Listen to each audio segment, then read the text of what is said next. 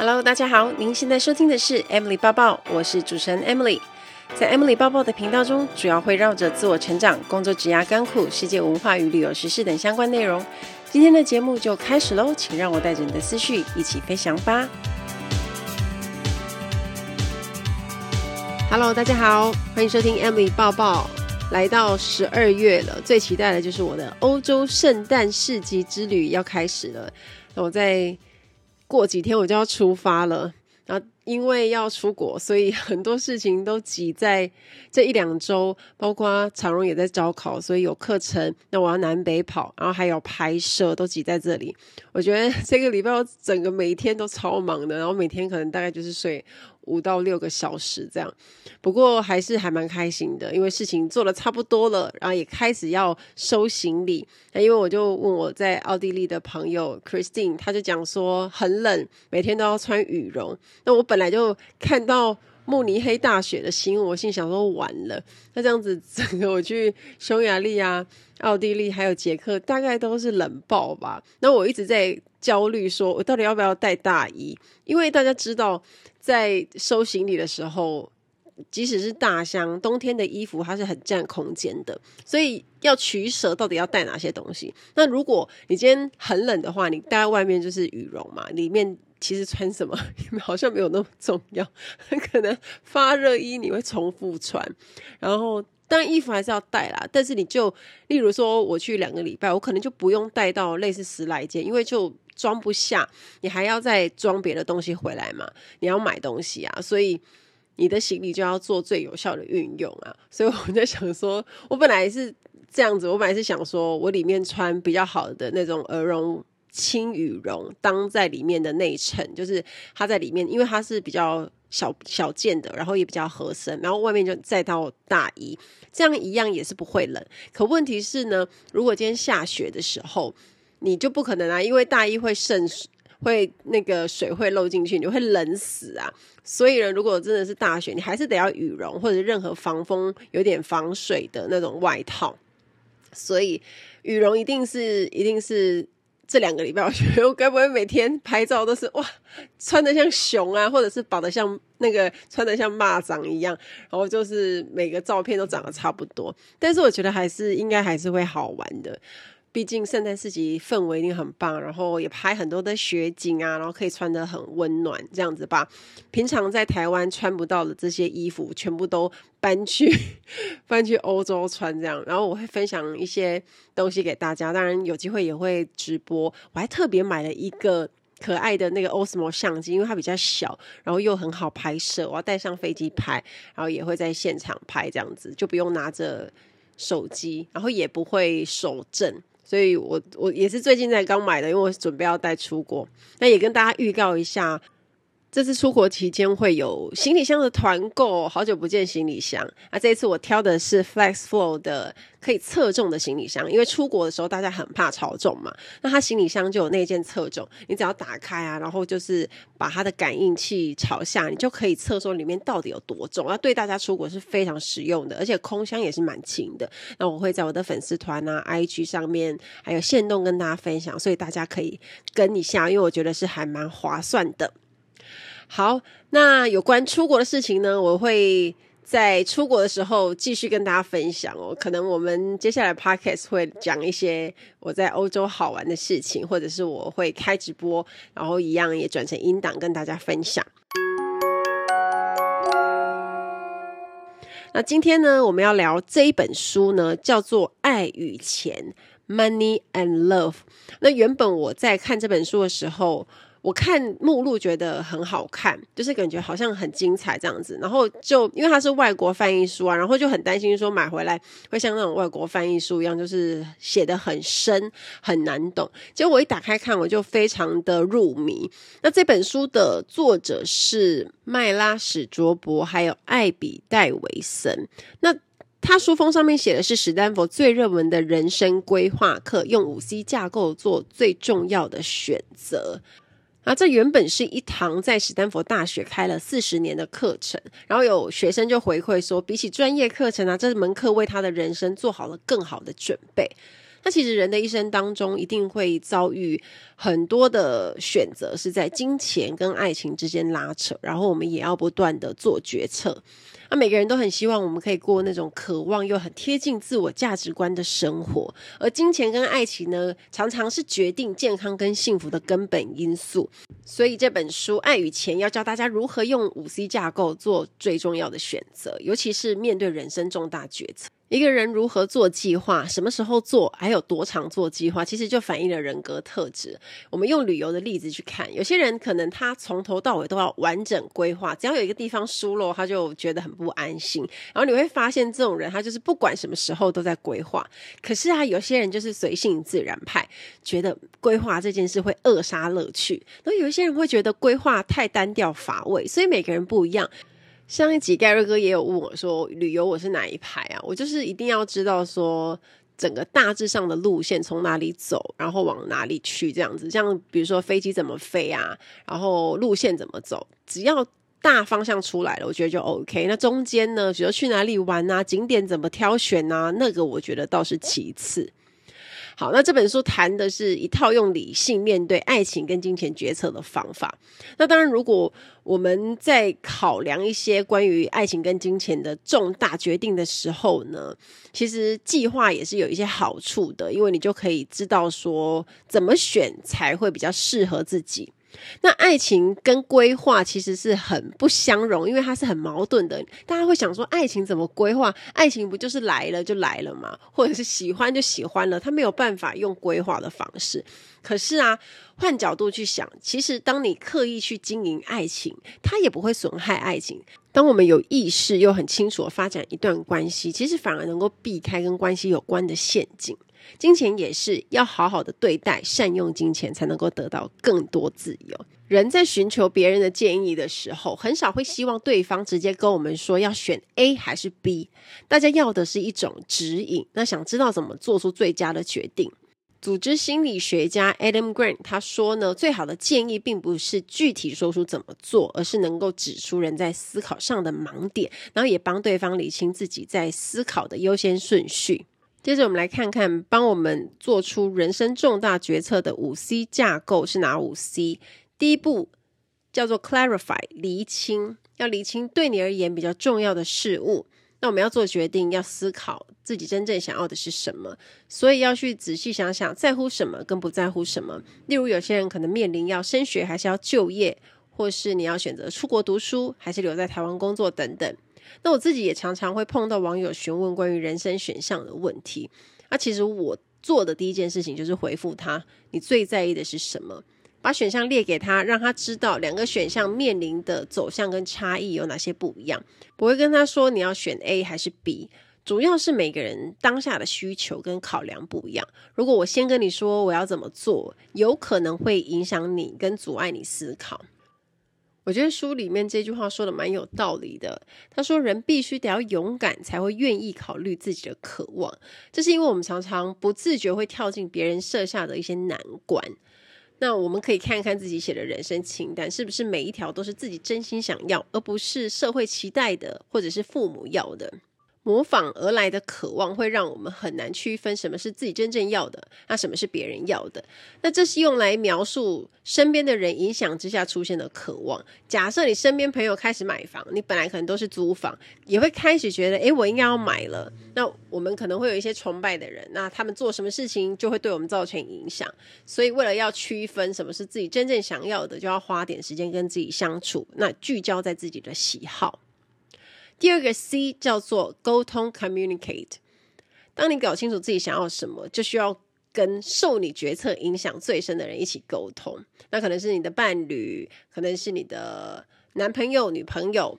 那信任跟承诺是稳定健康关系两个很重要的支柱。所以呢，大家都说你要跟另外一半常常沟通啊，对关系有很大的帮助。那书里面有一段，我觉得读起来很很有共鸣。他说，男女朋友一开始在初期交往的沟通模式是很重要的，虽然它可能会随着时间而变化，可是你一开始的沟通模式其实就会影响后来整段关系的发展。沟通模式，那作者就建议我们在交往最初的几个月、几年都要大量沟通。那你不用去分大小事，让对方知道你对于某些事情，或者是你做出了决定有什么感觉，那你就会跟对方分享说：“诶，我为什么会有这样的感觉？”而且大家应该有发现，如果你突然抛出很多资讯要跟你的男朋友、女朋友沟通，都会让对方受不了，或者是双方会受不了，就开始争吵。因为比如说，你可能平时没有讲这么多东西，然后你突然有很多东西需要问对方的意见的时候，可能就会开始吵。但如果平时彼此的沟通模式都有固定在开启，就会有差别。那当然，沟通有两种，一种是会。大声的，就是有情绪的；有一种是很客气冷静。可是我觉得，不管是哪一种，它都是沟通。那紧张的对话呢，也还是沟通。所以，不管是哪一种沟通，大家还是要尝试。那不晓得大家有没有碰过不太喜欢沟通的另一半呢？或者他遇到事情，可能就会选择安静。原因是不想冲突，或者是他单纯想逃避，不太想面对，所以他就会不说话。可通常这个时候女生都会很火大。嗯，我觉得有一些男生好像就是比较有这种状况，就是他们可能 遇到麻烦事就想逃，所以他可能不想吵架，他就会选择安静。但是女生好像很讨厌人家不讲话，所以这个时候就会令另外一半更火大。沉默不能解决问题，所以啊，书里面也有说到，你筑高墙、批评、藐视、防御，也是亲密关系中的灾难四骑士。任何一种负面的沟通方式，其实都可以预测一段关系会不会结束。愿意花时间跟心力去沟通，代表你是很重视对方的，以及对方的感受跟观点。当你选择不说话、不表示任何意见的时候，对关系就会造成伤害。那第三个 C 呢，是 choice，考量广泛的选择，这是什么意思呢？当我们在做人生重要的决策，不管跟金钱或者是爱情有关，我们要尽可能找出大量的可能选择，因为其实很少有那种只能二选一的决定，要先帮自己扩大替代的方案。那我们在选的时候，是不是常常限制了很多很窄的范围选项啊？导致自己后来只能二选一。可是其实我们可能忽略了很多的因素，是有更好的解决方案。那这个呢，在后面还会再稍微提一下下。第四个步骤叫做 check in，指的是和亲朋好友以及其他资源保持联系。那我们在人生迷惘的时候，我们都会去找自己的闺蜜啊、好朋友聊聊天嘛，或者是家人。原因是我们可以寻求一些建议跟意见，尤其是对有经验的人来说，他可能会用过来人的身份跟你分享，他觉得怎么做，或者是他当时是怎么做的，然后面临是什么样的状况。那像离开职场很久一段时间，如果你要再重回职场的人，你不晓得该怎么做，你就可以去跟身边朋友打听看看有没有类似的人遇到是这样的情况，他就可以跟你聊啊，提供有效的建议。那当我们在询问别人的意见的时候，呃，尽量不要带着那种很既定的印象去去听，你有开放的态度去寻求建议，其实才能得到一些实质的帮助。举另外一个例子，假设可能夫妻两个在思考要不要生小孩，那这是一个非常大的议题嘛，可能大家在考虑，然后有各种不同的因素，那这时候其实你就可以问一些朋友是有生小孩的那。他就会用他的观点来跟你分析说，啊，生小孩的好处，然后或者是他会遇到挑战是哪一些，他就跟你谈，那你就可以去思考说那些是不是你能够接受的。但是最终还是回归到你自己的人生规划，跟你自己的人生期待，或者是你愿意为了做这件事情有多少的付出跟牺牲。所以当我们去对外去找一些观点跟看法的时候，其实也是会有蛮多的帮助。再来第五个 C，第五步骤叫做 consequence，探索可能的后果。我觉得决定最难的就是你要预测每个方案可能会带来什么后果。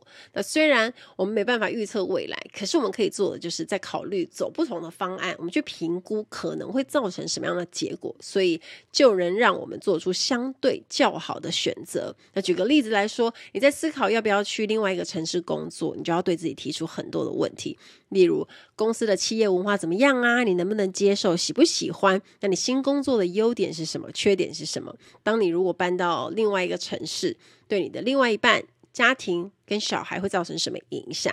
那搬去新城市也有很多挑战啊，因为它可能跟你原本住的地方也特色不一样，所以还是要去评估新住在新城市的优缺点是什么。那这些都是帮助我们在做选择时有更清晰的方向。以上就是五 C 架构的介绍。那接下来我要分享的是书里面我很喜欢的一个章节。我也是看了这个章节之后就很入迷，然后明明是半夜，我还一直看一直看，因为我觉得写得很精彩。那这一个章节就是找到属于你的那个人，要运用五 C，那也可以运用在我们的恋爱跟择偶上，但是男女都非常非常重要的，大家要注意听。要找到一个合适的伴侣共度一生，真的不是很容易。找对伴侣比有伴侣这件事要来的重要许多，大家应该同意吧？单身的时候时间是很宝贵的，因为你要好好思考自己在找人生的另外一半时，你想要什么与需要什么。那很多人常会听到那句话说，你一定会找到对的那个人，命中注定的那个人。可是人生又不是偶像剧，会突然出现那个你就一见钟情啊，或者是费洛蒙大喷发的。那你要找唯一的那个人，这件事情其实无形中会带来一些压力，所以不如专注找一位适合你的需求。也适合你的人，而你刚好也适合对方，以及符合对方需求。有些人可能你第一眼没有立刻喜欢，但也不代表你们未来没有机会，之间不会有吸引力。那从朋友关系开始呢，其实也可以为长期关系定下基础。那大家身边应该也有不少，本来他是朋友，后来升级成一对的，甚至夫妻这样子。而且作者叫我们删掉那张真命天子清单。我就会看到这边就是很傻眼，很多女生包括我自己都有写一张 Mr. Right 的清单。那我们可能会列出一些期望另外一半要具备的条件跟标准。那作者说这张清单不一定有用，因为他在写这本书的时候做了调查，有一个受访者说他的清单到头来其实是有一点误导他的。那他说。我第一次透过共同的友人见到我先生时，并没有一见钟情。就算我们开始谈恋爱，我也没有全心投入，因为他并没有达到我十几岁时定出的择偶标准，不高不黑，甚至也长得不帅，不是我想象中的那个人。他没有把我迷得神魂颠倒的魅力，他的一举一动也没有让我心动不已，也没有让我眼睛一亮，更没有承诺我要赚大钱，让我过好的生活。正好相反，我花了好几年的时间才克服自己设定的爱情跟完美情人的错误认知。我想很多人，包括我自己在内，都对于我选择的真命天子吓了一跳。但十三年的相处，两个孩子，再加上一场全球疫情，让我肯定了我的选择。所以从这个受访者的例子，他说。长得好看、事业成功，可能是最初我们想从伴侣身上找到的特质。可是长期下来呢，你有可能会更希望对方可以愿意投入教养小孩啊，或者他愿意把你的事业发展看得跟他的同样重要。所以这个故事要告诉我们，不管对方有没有符合清单的内容，我们也要用开放的态度去看待跟你交往的人。另外一个要丢掉清单的理由是，因为人倾向和具有相似特质的人在一起。社会学家说这是正向选择型婚配。举个例子来说，长得好看的人常会跟长得好看的人结婚，夫妻之间会有教育程度、财富，甚至 BMI 相当的现象。因为和自己相像的人会让人感受到一定程度的亲切感。那人呢，也偏好这种舒适安逸的感觉，所以。回到五 C 架构，要找伴侣就要先理清自己人生中想要什么，想从亲密关系中得到什么，而你自己最重要的价值观跟原则呢？希望伴侣具备哪些特质？那价值观跟原则其实它跟个性不一样，跟有没有好工作也不一样。价值观跟原则是核心信念，也就是他怎么看待自己跟别人，以及他的人生还有世界。有幸福美满长期关系受访者分享。他说：“和对方在一起，你会觉得很快乐，很备受尊重，也很投入。那即使两个人的出身背景不一样，可是因为有相同的世界观，你可以让你觉得很开心，也会激发你思考。那对方会尊重你跟你的工作，所以你会认为对方在身边，其实生活是很有趣，像一种探险，也有所谓的心灵安全感。”那研究说，根据两种人格特质，非常容易预测两个人能不能长久在一起，那就是是否能控制自己，还有是否认真尽责。因为这两个特质决定了对方会不会外遇、坚守承诺等等。所以大家可以从日常生活中观察一些小线索，例如对方能不能做好家务啊，或者是你的另一半集中注意力的时间有多长。他是不是一个会落实计划的人，还是他就是嘴巴说说，可是行动力跟执行力就很差？那另外一个要想的问题就是，对方对待你的态度是怎么样？他跟你怎么互动的？可能一开始谈恋爱啊，大家都会很热情、很热烈，都对对方很好嘛。可是经营关系它是长期的，要靠深刻而且紧密的友谊跟信任。那这跟彼此的吸引力一样重要，因为未来可能会有人生很多的风雨需要一起面对。所以，当你准备要开始谈恋爱，或者是开始经营一段关系，你可以问自己：你能不能够自在的跟对方分享你最私密的想法、感受和梦想？这个人尊不尊重你？有没有经常考虑你的喜好？那接下来就可以考虑其他的因素，例如年龄、家庭文化、出生地、种族啊，外国人还是台湾人等等，这些因素对你来说重要吗？那听到这里，大家可能会觉得说：哇，为什么要想这么多东西？这个就回到我们第三点所说的。考量广泛的选择，因为我们要扩大潜在伴侣的选项范围嘛，所以我们把很多因素抓出来，然后就用很开放的态度去看待。选择伴侣就等于选择一段关系。你最想要的亲密关系是哪一种？你会想跟对方一起生小孩吗？那你希望两个人都对事业一样看重吗？还是你希望一个比较注重事业，可是另外一个人可以把比较多的时间跟精力放在家庭生活上呢？那例如，我认为我的事业很重要，所以我就要去找愿意支持我这份目标的伴侣。那假设今天我找了伴侣，他希望我放多一点心思在家里，未来就会吵翻天。倒不是说我不愿意放心思在家里，而是那个比例原则问题，两个人就会有差异。那在关系开始初期，记得就要表达自己的希望跟目标。所以，我们交往时要很认真听清楚对方说的话。假设你们未来有一个目标走向结婚的话，那千万不要傻傻觉得哦，时间一过，或者其他因素，总有一天我会改变他的想法。不行，不能的。不可能，因为作者说，唯有在你掌控之下的改变，才是你能仰赖的改变。所以要听清楚，在交往的时候，对方讲的话都是线索啊，不要吃亏了。就是花了很多时间才发现，其实两个人的路完全不一样。所以恋爱谈很多段的人，其实也是有好处，因为你可以更了解自己到底想要什么。那在和对方交往的时候，其实对你来说很重要的主题，你就要提早说，提早跟对方表达你的观点。那这样子可以借此理解对方的优先顺序跟你的差异在哪里。那很多人会想说，哎，那我很早谈这些比较严肃的议题，会不会就吵架，或者是发现彼此差异就会分手？可是如果长期来看，早点发现彼此走向是不一样，这是好的。因为假设你发现某个重要议题，例如对婚姻家庭的想法不一样，那没有办法达到共识，现在知道就比较好啊，因为你就可以找另外一个更适合的人嘛。那重要的主题你早晚都要讲，你当然可以等啊，可是等了之后再过久一点，难度也不会降低，所以不如早点说，因为这个也是沟通的一种，也是强化关系很重要的一环。人常常会陷入二选一的困境，但读完这本书呢，你就会发现，面包跟爱情不必是残酷的二选一。其实你也可以在不牺牲生活或事业的情况下，帮自己做出最佳决策。那除了找配偶啊，找另外一半之外，其实这本书也谈了很多，你要怎么结合工作与家庭、事业跟育儿，那如何在必要时结束不良的关系，怎么安排退休、晚年生活、长照方式等等。其实每一个章节，我觉得都非常精彩。而且也可以给大家带来不同的启发跟思考，希望大家都可以学会用五 C 架构找出甜蜜点，帮自己决定人生中最重要也最艰难的问题。期待大家跟我分享。听完今天的节目，如果有想法和问题，欢迎到我的粉丝团或是 Instagram 找我，只要搜寻空姐宝宝 Emily 就可以找到我。你也可以截图这一集的节目，分享到你的 Instagram 的现实动态上面 tag 我，让我知道你有在收听，也让我知道你对 Emily 爸爸的看法哦。最后感谢大家收听这一集的节目，真的非常的感激哦。如果你喜欢今天的节目，也欢迎帮我在 iTunes 评分中留下五颗星的评价哦。我们下一集再见喽，拜拜。